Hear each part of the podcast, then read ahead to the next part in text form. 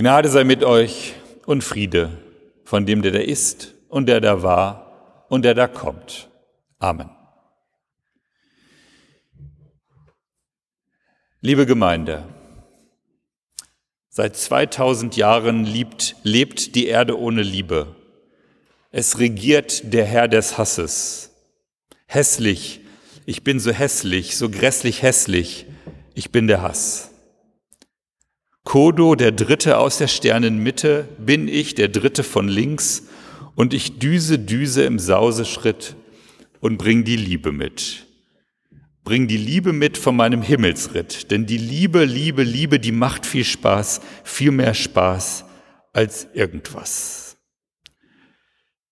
Ein ähnliches Motiv wie in diesem Schlager von 1983 findet sich auch in dem Predigtext für heute, den ich Ihnen jetzt vorlese, in der Übersetzung von Andreas Nachama. Dort heißt es, ich höre die Stimme meines Geliebten, da kommt er, er hüpft über die Berge und springt über die Hügel. Mein Geliebter gleicht dem Hirsche oder dem Jungen der Rehe. Da steht er hinter unserer Wand, schauend durch die Fenster, lugend durch die Gitter. Mein Geliebter hebt an und spricht zu mir, auf, meine Geliebte, meine Schöne, komm. Denn der Winter ist vorüber, der Regen enteilt, er ist dahin. Die Blüten sind sichtbar am Boden, die Zeit des Sanges ist gekommen, und die Stimme der Turteltauben lässt sich hören auf dem Lande. Die Feige würzt ihre Fruchtkeime, die Weinreben blühen und duften. Auf, meine Geliebte, meine Schöne, komm. Draußen im Kalten leben die Menschen. Sie leben in einem Lager ohne Heizung. Sie hungern.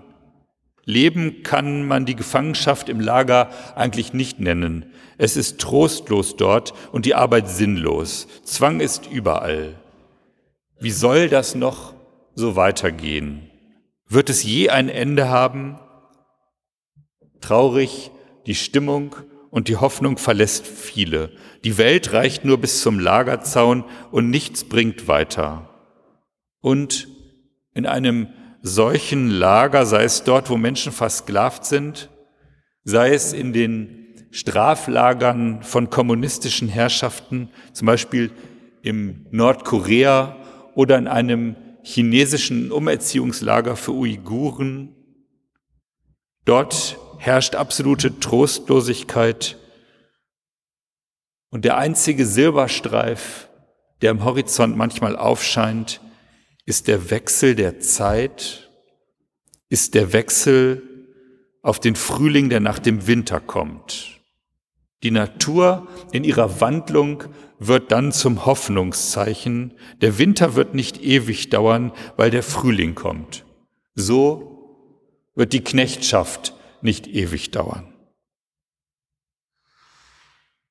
Eine Anspielung auf unseren Predigtext hat die Geschichte gemacht beim Aufstand zum Beispiel der polnischen Arbeiter gegen die kommunistische Herrschaft. Auf dem Tor der Werft in Danzig, dem Ausgangspunkt der friedlichen Revolution in Polen, war in Richtung der kommunistischen Herrschaft geschrieben, Euer der Winter, unser der Frühling. Da, wo alles grau in grau ist und es keine Hoffnung mehr gibt, da kündet der Frühling von der Revolution. Vordergründig erzählt im Hohen Lied, was ich gerade vorgelesen habe, ein Mädchen davon, dass ihr Geliebter zu ihr kommt. Sie ist in ihrem Mutterhaus und der Geliebte kommt zu ihr, sei der Weg auch noch so weit. Sie beschreibt diese Annäherung, dass er immer näher kommt, dass er über Hügel und Täler kommt und dann vor dem Haus steht. Aus ihrer Perspektive, er nähert sich immer. Der Schlager von Kodo beschreibt es genau andersrum. Von außen kommt die Hilfe aus der Perspektive des Heilsbringers, des Liebesbringers. Am Ende ist es aber gleich. Er steht vor der Tür bei dem Mädchen draußen an der Wand ihres Hauses. Nur die Wand trennt noch die beiden Liebenden. Es heißt, er lugt durch das Fenster Die Fenster sind mit diesen kunstvollen Holzgittern versehen, so dass die Luft gut hineinkommt und es drinnen kühl ist. Die Sonne muss draußen bleiben. Man kann schlecht hineinsehen, aber gut hinaussehen. Er sieht sie nicht, aber sie sieht ihn. Sie spürt seinen Blick und weiß, dass er sie nicht sehen kann. So ruft er in der Hoffnung, dass sie ihn hört. Er ruft zu ihr hinein und er ruft, komm, meine Geliebte. Er möchte sie hinauslocken. Vielleicht wagt er es nicht, vor ihre Eltern zu treten. Vielleicht haben sie aber auch nur einen Moment allein, wenn sie sich draußen in der Natur treffen. Und dann folgen in unserem Text Bilder vom Frühlingserwachen, von prallen Knospen, Turteltauben und Blüten. Das sind Bilder des Begehrens und der Ankündigung. Gleich treffen wir uns. Bald. Plötzlich. Es wird eine Explosion der Gefühle sein. Aber jetzt ist es noch nicht so weit. So wirbt er durch Rufe um sie und so sicher wie der Frühling auf den Winter kommt, werden sie sich sehen. Manche Generationen vor uns haben sich gefragt, wie konnten es solche Bilder von ankündigenden Gefühlshöhepunkten, von Liebe, von Begehren, von Verlockungsrufen des Mannes für die Frau bloß in die Bibel schaffen?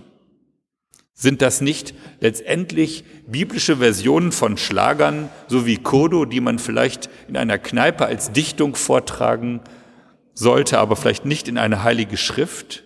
So wie ich düse so gerne durchs All und ich düse, düse, düse im Sauseschritt und bring die Liebe mit von meinem Himmelsritt.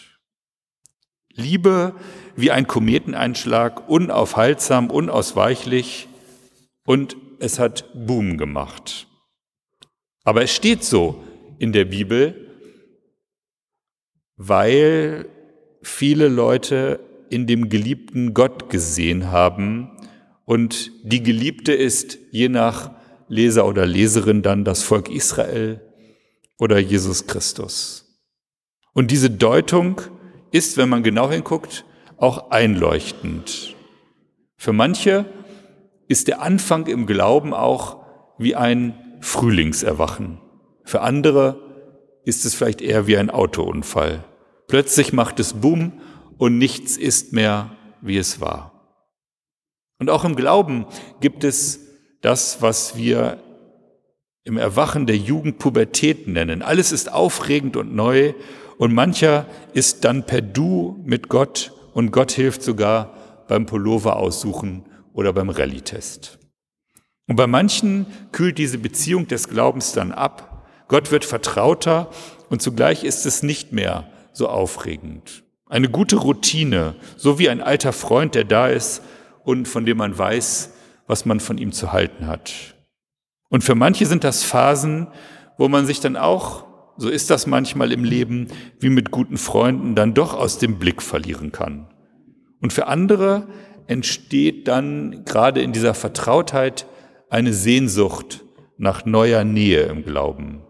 Das mag ein Lebensereignis sein, das neue Fragen auslöst.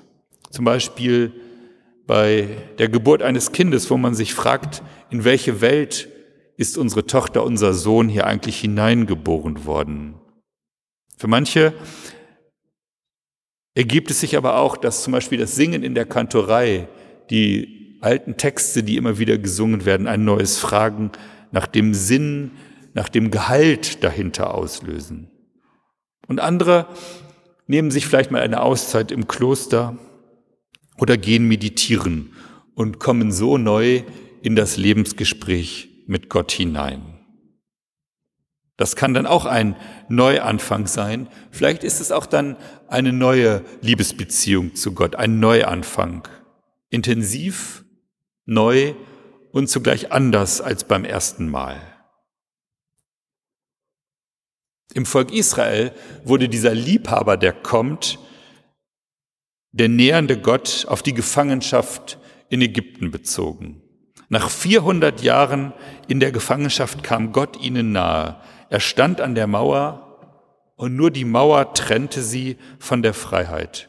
Und mit seiner Hilfe zogen sie hinaus in die Freiheit der Wüste, raus aus dem Lager Ägypten, hinein in die Freiheit. In Ägypten war Winter, die Wüste, das war Frühling. Und deshalb wird heute immer noch das Pessachfest, was an diese Befreiungstat Gottes erinnert, im Frühling gefeiert.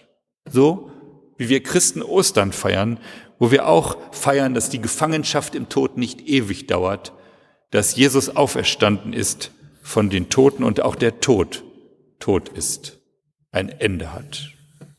Die Mauer fällt und Gottes Nähe ist da und er bringt die Liebe mit. So haben wir es gesehen bei Jesus Christus. Er hält an der Liebe fest, trotz des Hasses und der Gewalt. Und am Ende, ganz am Ende, da ist nicht der Tod, sondern da siegt die Liebe über den Tod da wird der Hass überwunden, da wird alles neu.